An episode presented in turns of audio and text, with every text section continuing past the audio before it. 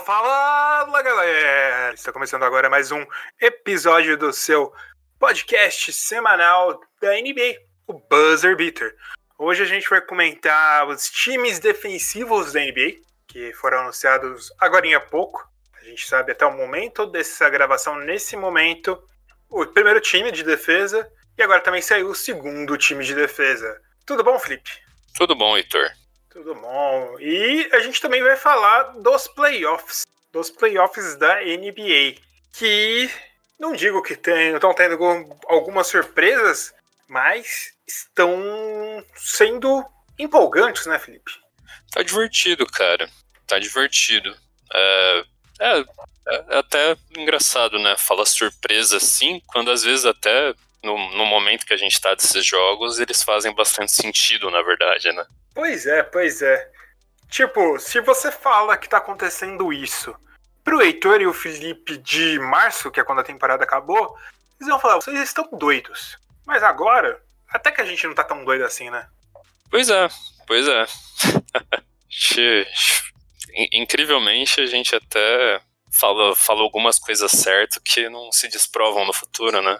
Como costumam acontecer na maioria dos casos, mas temos que deixar certo.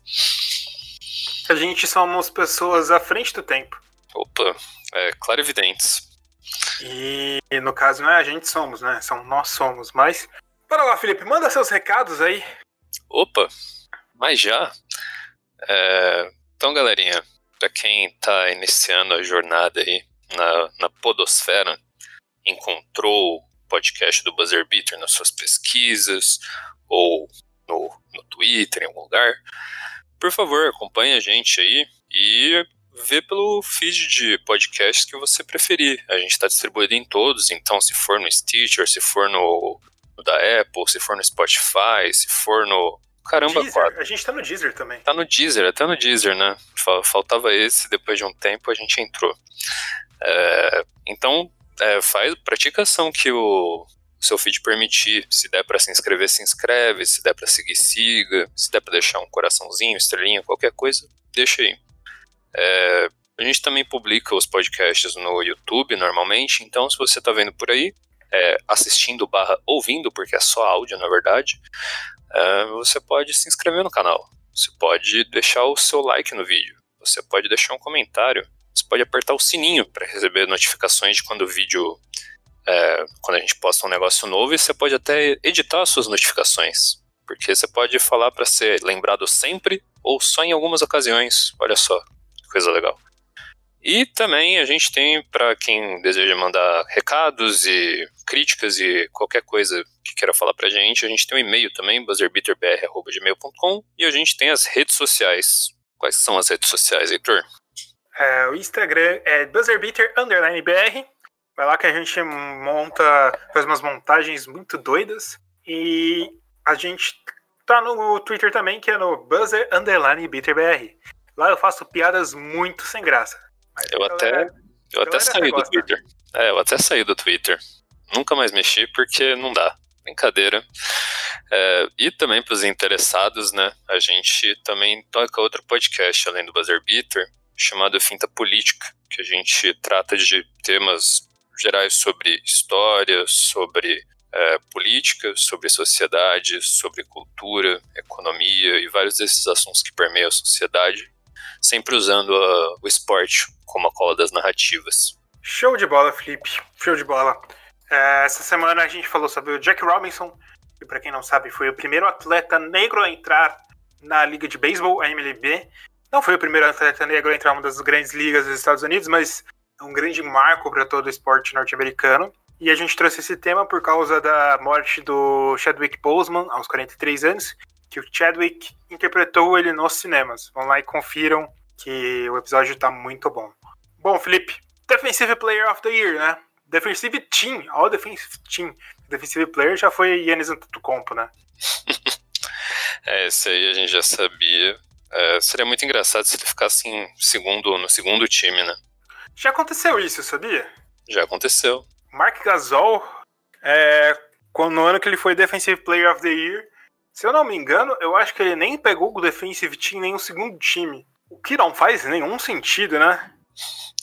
votações, Heitor. Não, ele foi o segundo time, na verdade, mas não faz nenhum sentido.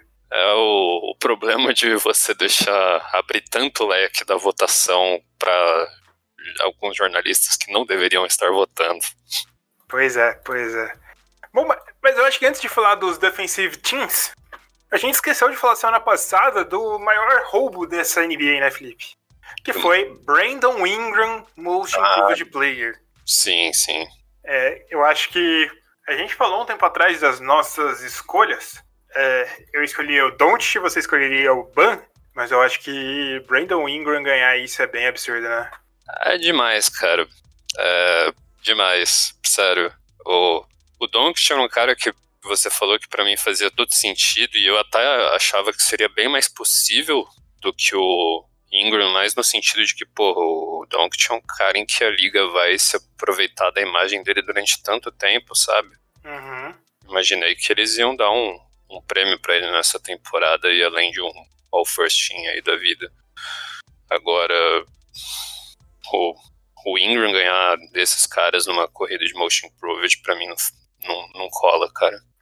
Porque eu parto do pressuposto que se você tira um cara que tinha um papel secundário, bem secundário, ou até terciário no time que ele tava, e coloca ele para ser o cara que vai ser o foco ofensivo do time, se você aumenta os minutos dele, você vai ter um ganho de performance dele de qualquer forma. E o ganho de performance do Brandon Ingram não chegou a ser nem tão absurdo assim, né? Sim, sim. É, e outra, eu acho que. Eu, eu não colocaria ele nem na corrida, na verdade, né? Eu acho que ele é o cara que eu não colocaria. Eu prefiro muito mais o Devont Graham nessa corrida do que ele. Porque, ó, se a gente analisa, o Ingram ele teve um ganho de 5 pontos por jogo. É um ganho bom? É um ganho bom. Eu acho que, na verdade, o melhor ganho que ele teve foi no aproveitamento de cestas de 3 que ele teve. Mas isso também tem relação a chutar mais, ele ganhar mais confiança. Esse foi o verdadeiro ganho dele para mim. Mas, de qualquer forma, eu acho que tem muito a ver com o aumento de protagonismo que ele teve, né, Felipe? Tem, tem, com certeza. E eu acho que tem alguns desses prêmios, e eu, eu acredito bastante que o de Motion Improved é um desses que também cola isso, é, é, a, é a história, a narrativa, sabe? Uhum. E eu, a gente não tá falando que o Brandon Ingram não evoluiu, que ele não merece, tipo, uma, uma salvinha, uma palminha pro, pro que ele se desenvolveu na temporada, porque precisava de confiança, ganhou espaço, uh, teve a sorte do Zion Williamson não jogar uma temporada inteira, porque senão acho que os números dele seriam bem mais mitigados seria bem mais difícil dele ganhar essa confiança na corrida da temporada. Mas o, Devonte Graham foi uma das melhores histórias da temporada, sabe? Então tem motivo para tirar ele de fora. E se for listar esses três aí que concorreram ao prêmio, eu, eu não deixaria o Ingram, sabe? É, então, eu acho que os dois seriam muito melhores dados, além do Ingram, né? Sim, sim. Bom, falando dos defensores, Felipe, eu vou listar para você o primeiro time e depois eu listo o segundo time, Felipe. Beleza? Fala aí, bicho. O primeiro time foi composto por. Vou falar na ordem da votação, tá? O primeiro Mandei. time foi composto por Yannis Antetokounmpo, Anthony Davis, Ben Simmons, Rudy Gobert, Marcus Smart. O segundo time foi composto por Kawhi Leonard, Bana Adebayo, Patrick Beverly e Eric Bledsoe. Gostou das minhas pronúncias? Foram chiques, né? Peraí que eu perdi um aí, Heitor. Kawhi, Ban, Bev, Bledsoe. Brook Lopes. Esse eu, eu. Só pra ver se você tava atento. ah, Percebi tá. que você tava atento. É, eu, eu puxei o meu, meu bloquinho de notas de jornalista. Você você só sabe se o jornalista é sério se ele carrega um bloquinho de notas. Se ele faz tudo no celular, ele não é sério. É, mas, cara, o, o duro é que eu não tenho muita crítica a fazer essas seleções, viu? Elas estão bem justas. E eu, como torcedor eu... do Clippers, eu tiraria talvez o Patrick Beverly ou o Eric Bledsoe, porque eu gostaria de ver um dos guardas do Toronto, principalmente Kyle Lowry nessa lista. Merece, merece. Mas entraria no segundo time entre os menos votados. Então, cara, não, não é aquilo que eu falaria, putz, que pena, hein? É, eu, eu, eu gostaria até de ser é, um pouquinho mais fanboy também do, do Ban e falar que ele poderia estar no primeiro time, mas não dá, cara. Sim. É. O engraçado é que teve alguém que não votou no Yannis. Duas teve pessoas. Um? Duas pessoas? São 100 votos no total, né? Ele recebeu 98. 98. qual, qual, qual foi o prêmio que teve os votos estranhos? Foi o, o jogador defensivo. Mas ali ele recebia pelo menos um terceiro. Ele recebeu. Todo mundo votou nele naquele, pelo menos. Uhum. O, o André Drummond recebeu voto dessa vez? Vamos ver aqui. Recebeu. Recebeu um voto para primeiro time. pois é. Ai, ai. Quer saber quem mais de estranho recebeu votos, Felipe? Eu acho que é esse pessoal que a galera tá interessada, eles nem querem saber o, os times. Ó, a gente teve Luca Doncic recebendo votos para primeiro time. A gente teve James Harden. James Harden não é tão absurdo assim, porque ele virou um defensor ok. Assim, ele tem uh, uma qualidade particular, que é ser um bom defensor de garrafão, né, pra posição dele, então... Pois é. é Damian Lillard recebendo votos. A gente teve também Kristaps Porzingis recebendo votos. A gente teve também Hassan Whiteside recebendo dois votos pro segundo time e o Andrew Drummond. Maravilha. Mas teve alguns jogadores, Felipe, que, vamos dizer, que mereceram. Tiveram, tiveram perto de entrar. Que mere merecem votos. Sim.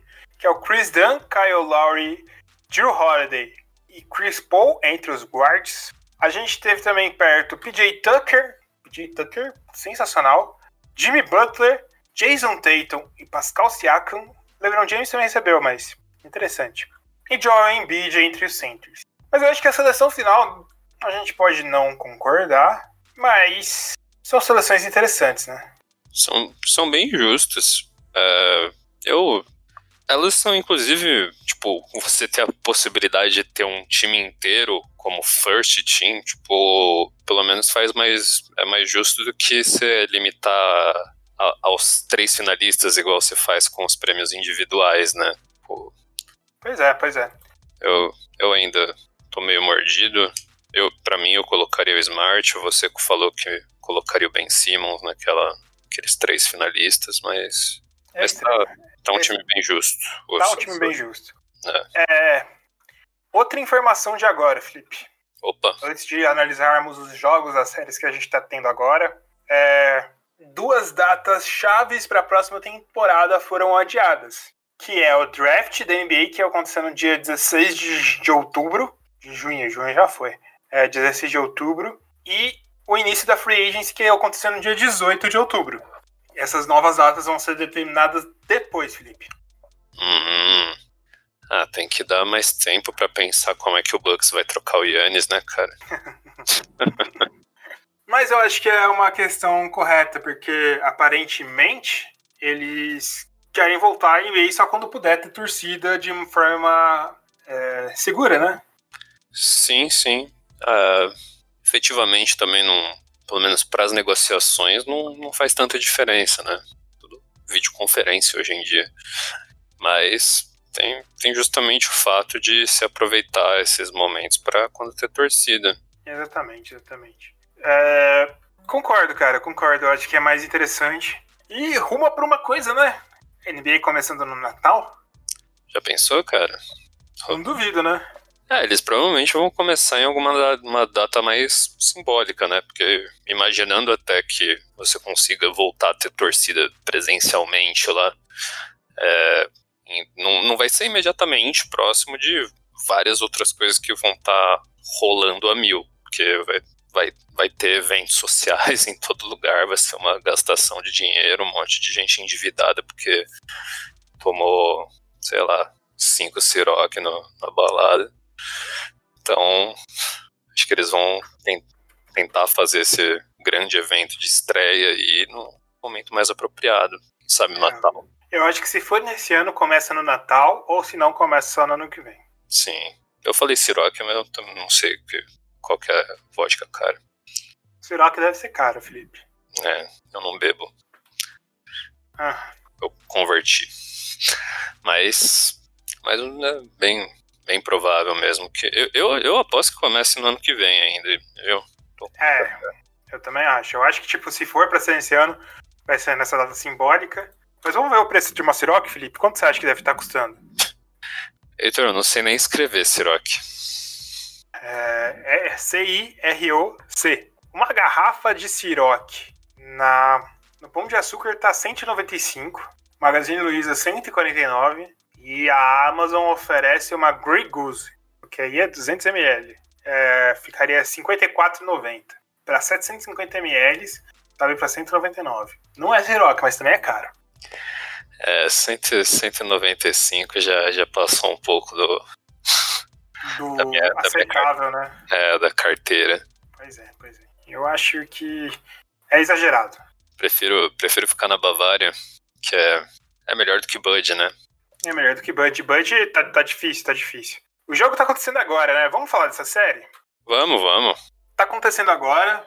O Bucks está dando o sangue tentar não acabar a série hoje. Tinha sido um 3 a 0 O Grego saiu e, e Grego tá machucado, né? Machucou no último jogo.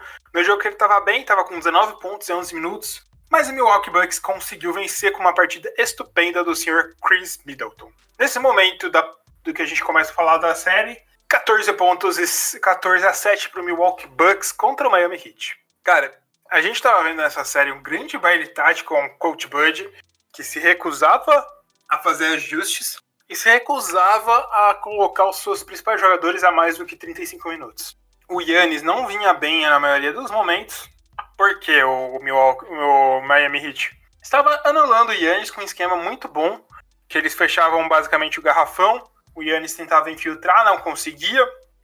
Os jogadores eles não conseguiam fazer bolas de três também, não conseguia achar bons passes. Então, era isso que acontecia basicamente, né, Felipe? Pois é, cara. É, e, e, o duro é você ter uma.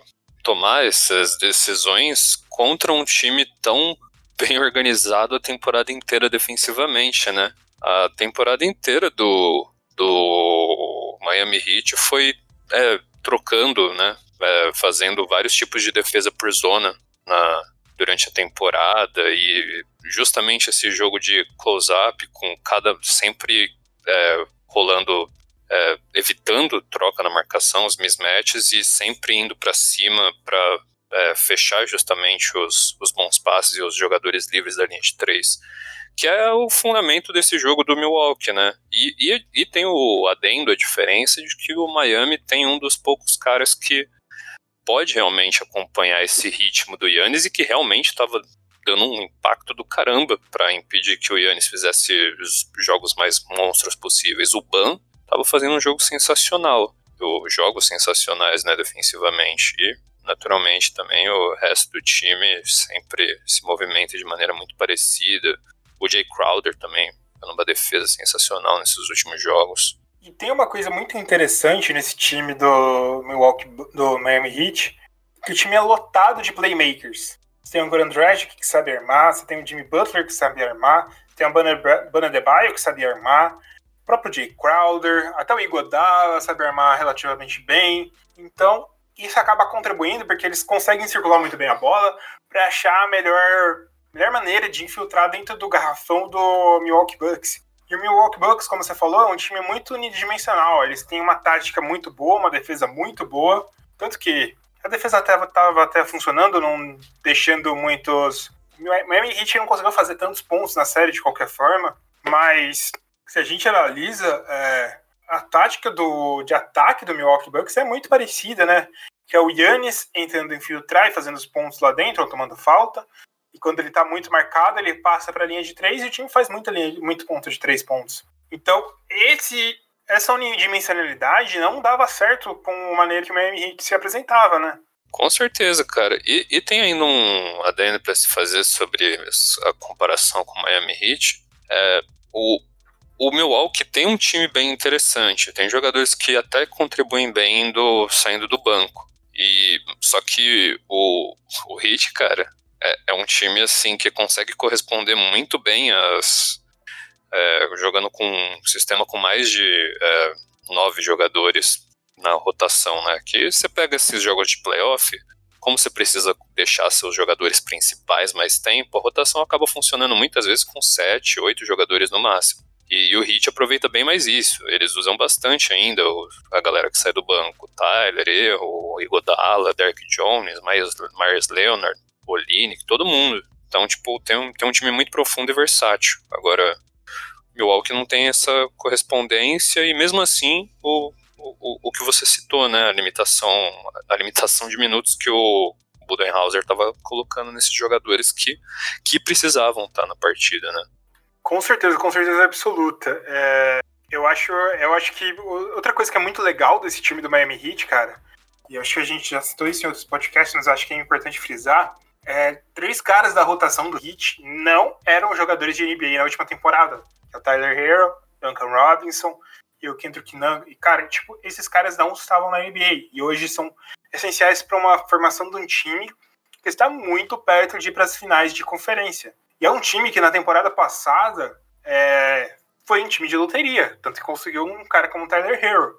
É, é, é muito importante frisar essas coisas porque, cara, é um trabalho excepcional, tanto de scout para conseguir dois caras fora do draft, que é o Duncan Robinson e o Kendrick Nunn, mas também é um trabalho de formação de time, de coesão de time e de dar as oportunidades para eles conseguirem vingar, né? Com certeza, com certeza. É, o, o que a gente nunca pode dizer do Hit é que eles não sabem. É, a organização não sabe montar time, porque fez seus legados aí nos últimos anos.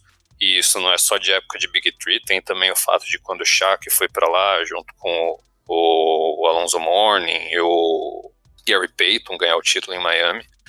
Então, tipo, tem, tem essa cultura muito forte de construção de times que chama atenção porque Miami é um bom mercado. E é, você tem o fato do próprio Spolstra, cara.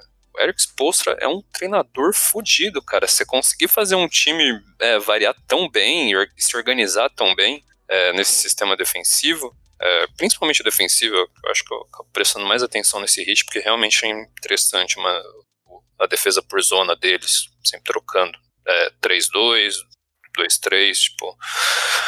Mas o, outro fato também é justamente o, o, o, jeito que esse time se encaixou, sabe? Eu acho que eu vi. O, eu tava vendo outro dia uma, o podcast do, do J.J. Redick, na, numa entrevista dele com o Jimmy Butler. Ele falou que ele nunca teve num momento tão bom assim da vida, da carreira dele, é, é, em comparação com o que ele tá estava vivendo nesses momentos com o Hit, porque justamente a, apesar de ser muita gente jovem, é, é, ter essa mistura entre jovens e veteranos, é, todo mundo realmente, tipo, trabalhando duro para respeitar, fazer parte dos seus papéis e, e, ouvindo até a maneira que o Jimmy Butler fala que não é muito amistosa.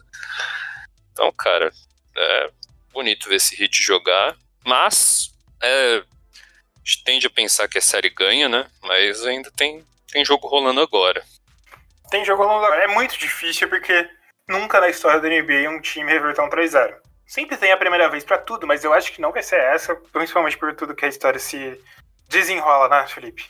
É, é. Tem. Agora tem Dante de Vincenzo. pois é. é. No outro jogo de hoje, a gente tem o terceiro jogo da série de Lakers e Rockets. E, cara, esse Rockets é bom, hein? Pois é, cara. Essa eu acho que está sendo uma das séries mais interessantes da, da bolha. É, a primeira série, na primeira rodada eu gostei bastante da série do, do Denver Nuggets e do Utah Jazz, mas eu acho que essa aqui tem tudo para ser tão disputada quanto. É, o Little Ball funciona, hein, Felipe? Pois é, cara, eu não, não vou nem questionar nada mais assim. Eu achava que ia ser o Rockets ia penar mais nesse mismatch. Até porque principalmente pegando por, sei lá, você começa a ver esses jogos e ver que o jogo do Westbrook não tá saindo, sabe, na, na parte ofensiva. Mas, cara, James Harden é de outro mundo e tem outros caras aí que, putz, PJ Tucker nesses primeiros jogos, cara. Não, o PJ Tucker é um cara absurdo porque ele é um defensor de garrafão estupendo, ele consegue defender a área pintada muito bem. Ele não é só esse defensor que entende da defesa, ele é um cara que aplica muito esforço nisso, que Por exemplo, a gente fala que o Patrick Beverly não é um grande defensor de técnica, de tática, mas é um cara que acaba compensando isso no esforço. O PJ Tucker é um cara que faz os dois, cara. Ele aplica muito esforço, ele entende muito de defesa e ele acaba prejudicando muitos bigs. Na primeira partida, em todas as posses que ele defendeu o Anthony Davis, o Anthony Davis não pontuou. Então, já mostra isso. E o Anthony Davis é um dos bigs mais versáteis da liga. Um dos caras que conseguem mais atacar o adversário de maneiras mais incríveis, mais diferenciadas entre todos. A gente tem o Rocco, que é outro cara que faz esse revezamento na função de center, que também é um dos defensores mais incríveis da liga, um dos melhores defensores de perímetro. Então é muito importante o trabalho que ele faz. James Harden virou um defensor pelo menos bom de, de poste baixo. Ele é um cara que consegue enfrentar mismatches e machucar o adversário com isso. E acaba que o seu time acaba defendendo muito bem. A gente tem um Westbrook que praticamente não voltou bem depois dos, da lesão dele, mas, cara, é um time muito arrumado, né, velho? Sim, é, é arrumado até para suprir algumas necessidades assim que você achava que seria mais complicado nesse jogo, justamente porque é, tirar os centers desse time do, do Lakers do garrafão não necessariamente é uma vantagem, né? Porque é, principalmente o AD, você acha que vai, vai perder um pouquinho do jogo de perímetro aí, né? Porque são, são caras que conseguem acompanhar seus melhores pontuadores nesse, nesses movimentos, seus ball handlers, mas eles têm conseguido contornar isso e responder, né?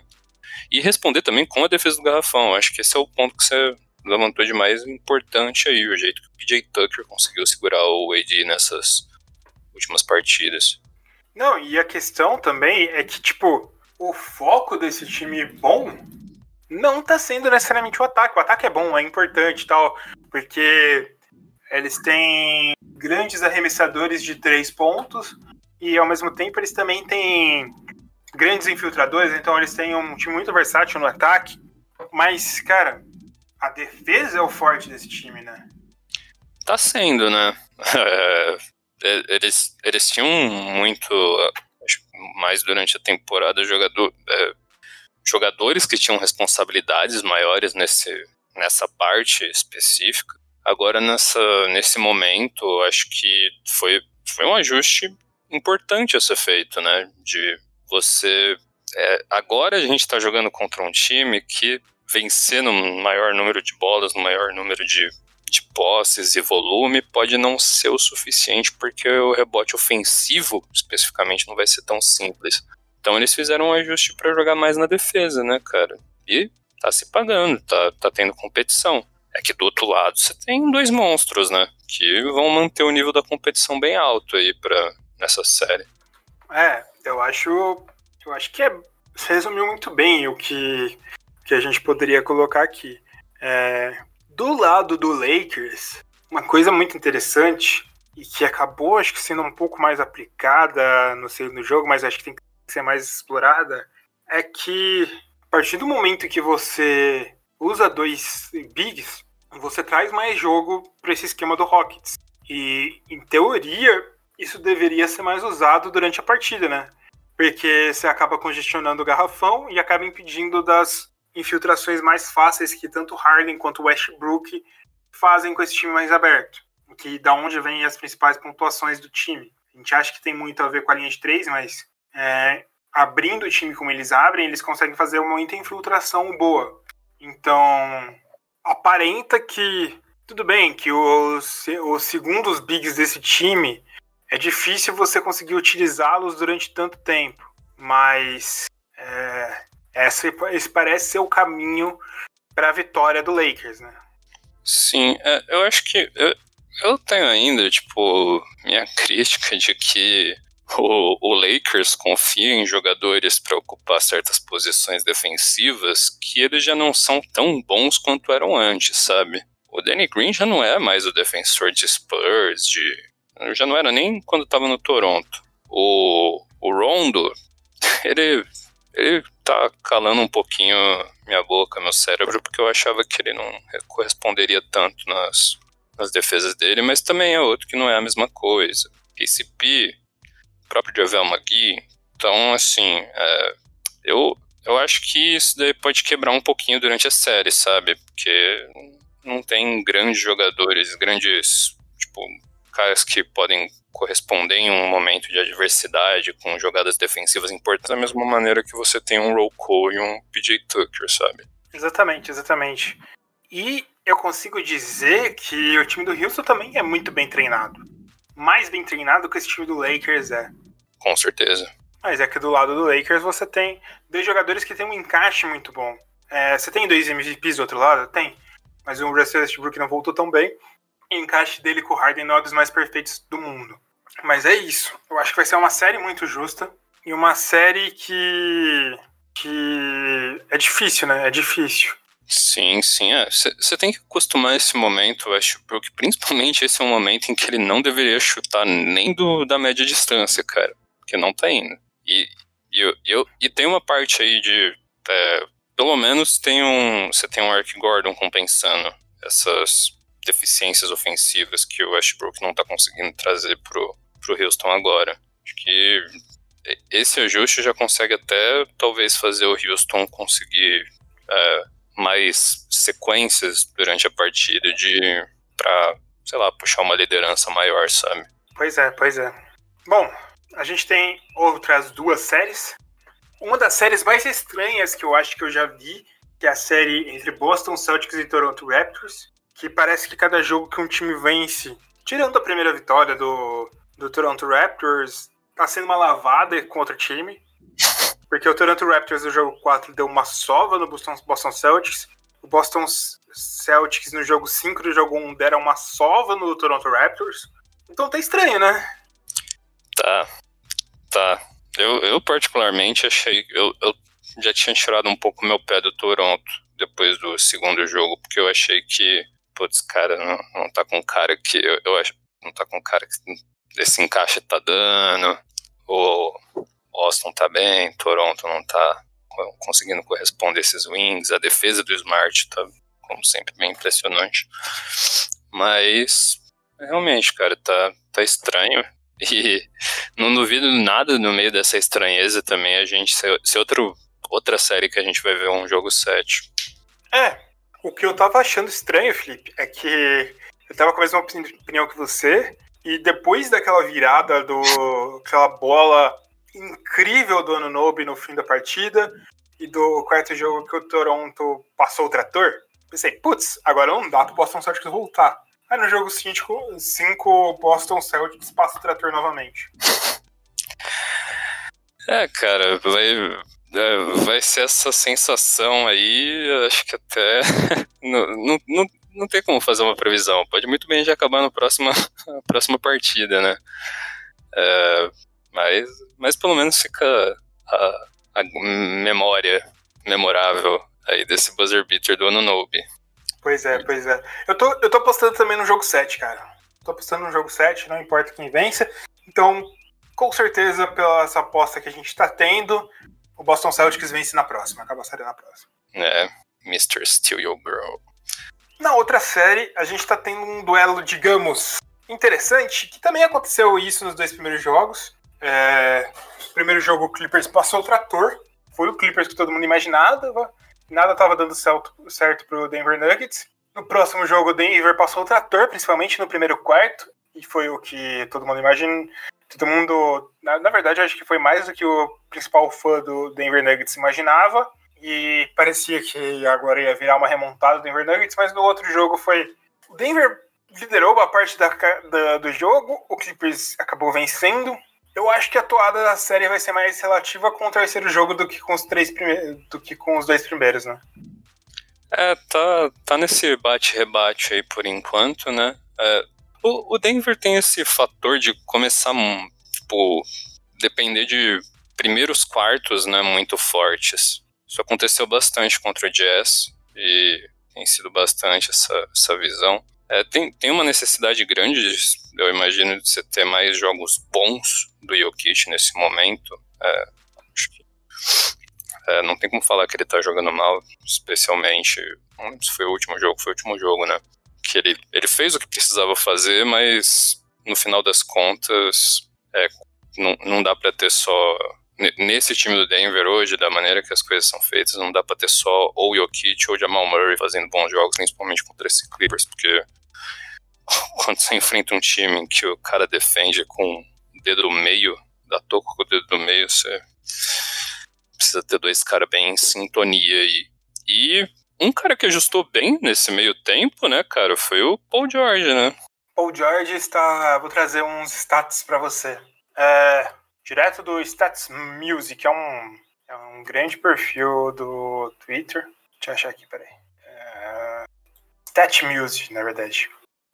É, Paul George, nos últimos cinco jogos, está com médias de 24,6 pontos por jogo, 6,2 rebotes, 4 assistências, 49,4% de field goal e 43,6% de 3 pontos. O que ele fez nesse período? Desabilitou os comentários no Instagram dele.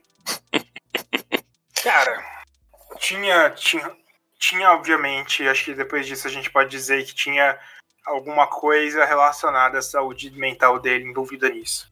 Ah, sim, sim. É... Você tem que pensar que você já está num momento de estresse por conta do espectro atual que a gente vive no, em todo mundo, numa pandemia. E aí você tá.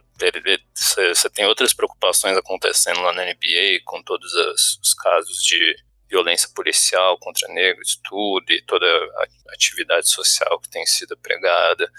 E se ainda tem o fator de estar jogando uma competição, momentos decisivos de uma competição, eu imagino até que tipo, o Paul George não seja o único que está enfrentando esses tipos de dificuldade nesse momento, sabe? E, assim, o, o que dá... A, o, uma das coisas da, de toda essa linha aí de riscos e de, de perturbadores, né, do, da paz, que dá para colocar, é, que dá para ter uma atitude rápida e fácil, é, é, justamente tipo você se blindar de alguma maneira do, dos comentários de haters e de, de é, aí sobre o, as suas performances, né? Porque realmente, tipo, se, se tua cabeça não tá boa, cara, é, as, as, bolas não vão cair. Não adianta você ter a mecânica perfeita, o estilo de jogo perfeito, a bola não vai cair. É, com certeza, com certeza. Mas ele tá realmente muito bem, muito bem. É um momento difícil e eu acho que ele deve ter tido amigos dentro do dentro do time e eu acho que é isso. É, eu acho que é isso. É, acho que a gente deve ressaltar que talvez esse acompanhamento psicológico não foi pensado dentro da liga né, é momento difícil mas eu acho que é algo que deve ter sido comentado e deve ser comentado, deve ser exaltado nesse momento. Falando da atuação dele dentro de quadra, cara, no jogo 3 principalmente, ele foi essencial para a partida abaixo do Jamal Murray. Jogou demais, cara. Jogou demais essa marcação, foi o melhor jogador do time para mim. A gente teve um grande aumento no fim do jogo pro, pro jogo do do Kawhi Leonard, ele fez um fim muito bom. Mas, cara, o que o Paul George jogou bem nesse jogo, cara, foi muito bom, muito bom mesmo. Nos dois lados, né, cara? Ele também matou, acho que a maior parte das bolas que ele tentou. Eu, eu, o que eu me lembro é dele matando quase tudo. É, mas. A, é, gente tem que, a gente tem que destacar bastante o jogo do Jokic.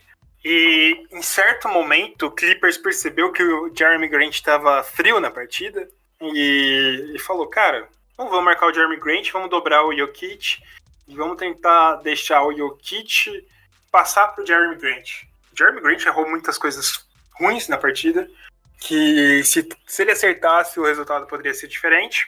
E o Clippers talvez achou uma forma de deixar o jogo do Jokic menos efetivo. Né? Sim, sim, com certeza. Você teve alguns momentos até quando o Jokic precisa, inclusive, improvisar muito, é, é quando ele sai com milhares de turnovers, né? Porque é, certos tipos de passe, certos tipos de posse são uma aposta, né? Você pois é. Vai, vai, acabar dando errado. E justamente esse fato, né? Se anula o Jamal Murray, cara, não tem mais ninguém no, no Denver para fazer esse tipo de apoio principalmente quando você tá com o resto dos caras frios, sabe? É, o Michael Porter Jr. ele fez um bom jogo nos momentos que ele entrou, assim. pelo menos correspondeu ofensivamente, mas ele é uma peça igualmente nula no, na defesa, né? Então... Michael Porter Jr., ele é peladeiro, eu acho que ele pode desenvolver essa defesa dele, que ele tem o, a estrutura física para desenvolver uma defesa ok, mas, cara, ele é uma âncora nesse time, ele afunda o time defensivamente. Ele serve como sexto homem porque ele produz muito ofensivamente. O problema é, é que é difícil, né? É difícil. É, ele é um dos caras também, não Michael Porter, mas tem, tem um cara que. Ele não é um grande responsável pelos jogos ruins do time nesse. Né, pelas derrotas do, do Denver pro Clippers, mas eu também acho muito desnecessário você deixar o Gary Harris 35 minutos numa partida, cara. É... É. E olha que ele não voltou mal, né? Não, não, ele voltou bem. É justamente isso. Ele não é o responsável, mas que pariu, ele tá vindo numa temporada tão ruim, sabe? Mas, mas quem sabe o cara voltou com confiança para mudar a opinião dos haters também. Pois é, pois é. Eu sou um deles. E quero que prove também. Mas eu acho que ele pode melhorar isso, cara. Eu acho que uma coisa interessante é perceber que esse time jovem do Denver tá disputando, cara. Sim, sim. A visão que a gente teve de que o time tinha piorado, cara, eu não tenho mais condições de ter essa visão. Esse time é um time competitivo. Sim, foi, foi uma temporada regular abaixo da expectativa, eu acho que principalmente pro, pro Jokic. Ele não foi mal, mas ele teve um bom, um bom período da temporada e bem abaixo do que ele consegue fazer. Mas o negócio é crescer agora, cresceu no momento certo, né? Contra o Jazz, é, todos os jogadores, eu digo, não só o Kit. E tem, tem chance de oferecer bons jogos aí ainda nessa série. Né? Tenho meus medos até quando quanto que ela pode acabar, principalmente porque eu não quero ouvir você falando do, do Clippers e das vitórias do Clippers. mas, mas tem tudo para ser esse joguinho 4 aí, bem, bem pegadinho. Sim, sim. Bom, Felipe, acho que a gente matou os assuntos dessa semana, né? Né. Eu achei que você ia falar mais do dedo do Kawhi, na verdade. É verdade, né? Faltou isso, cara. Que toco, hein? Que toco, hein, meu amigo? Eu fiquei pasmo. Tem, tem limite para pro quanto a sua, sua mão pode ser grande e a defesa boa, sabe? Cara, que jogador é Kawhi Leonard, né, cara? Não tem muito o que dizer disso, cara. Que jogador é Kawhi Leonard? Monstro demais. Estou feliz por estar torcendo por ele no meu time em algum momento da minha vida, cara.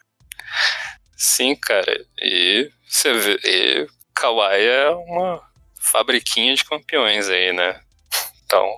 Pois é, né? Vamos ver, vamos ver, vamos ver. É, eu acho que a gente chega no momento que a gente tá tendo tanto Kawhi Leonard e Paul George quentes ao mesmo tempo. E isso é muito perigoso, cara. Muito perigoso. É o que precisava, né? Porque é aquele negócio, se você tem esses dois caras tão bons nos dois lados da quadra, quentes, o tanto que o Doc Rivers não contribui com a tática, acaba ficando mesmo em segundo do plano. Acho que esse é o ponto. É, porque vai os próximos times, assim, se, se a gente vislumbrar que talvez um, um Lakers possa passar pelo Houston, é, lá do outro lado também não tem muita tática envolvida, né?